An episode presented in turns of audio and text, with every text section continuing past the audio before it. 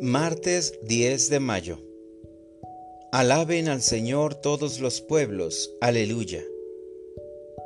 Lectura del Santo Evangelio según San Juan. Por aquellos días se celebraba en Jerusalén la fiesta de la dedicación del templo. Era invierno. Jesús se paseaba por el templo bajo el pórtico de Salomón entonces lo rodearon los judíos y le preguntaron, ¿Hasta cuándo nos vas a tener en suspenso? Si tú eres el Mesías, dínoslo claramente. Jesús les respondió, Ya se lo he dicho y no me creen. Las obras que hago en nombre de mi Padre dan testimonio de mí, pero ustedes no creen porque no son de mis ovejas. Mis ovejas escuchan mi voz, yo las conozco y ellas me siguen. Yo les doy la vida eterna y no perecerán jamás. Nadie las arrebatará de mi mano. Me las ha dado mi Padre, y Él es superior a todos, y nadie puede arrebatarlas de la mano del Padre. El Padre y yo somos uno. Palabra del Señor. Oración de la mañana. Tú eres el Mesías.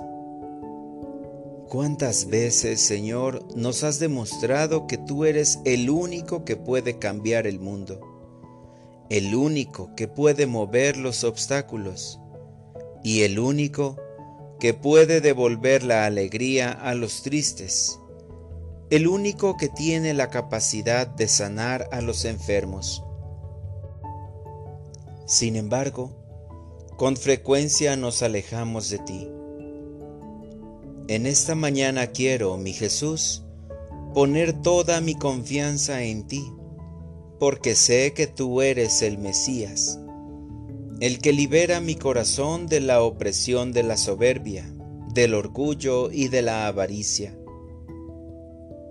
Hoy, al emprender el camino de la vida diaria, quiero invitarte a caminar junto a mí.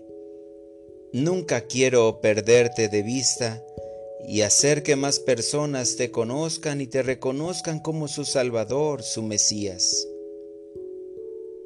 Quiero escuchar tu voz en aquel que sufre, en aquel que me corrige, en quienes solicitan mi ayuda, incluso en aquellos que, sin decirlo, gritan que necesitan un poco de cariño, un poco de respeto, de escucha, de amor.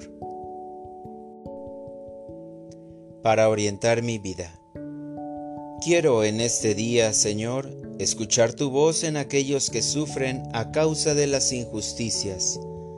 Y si no puedo hacer nada por ellos, ofreceré una oración o una buena obra por esta causa.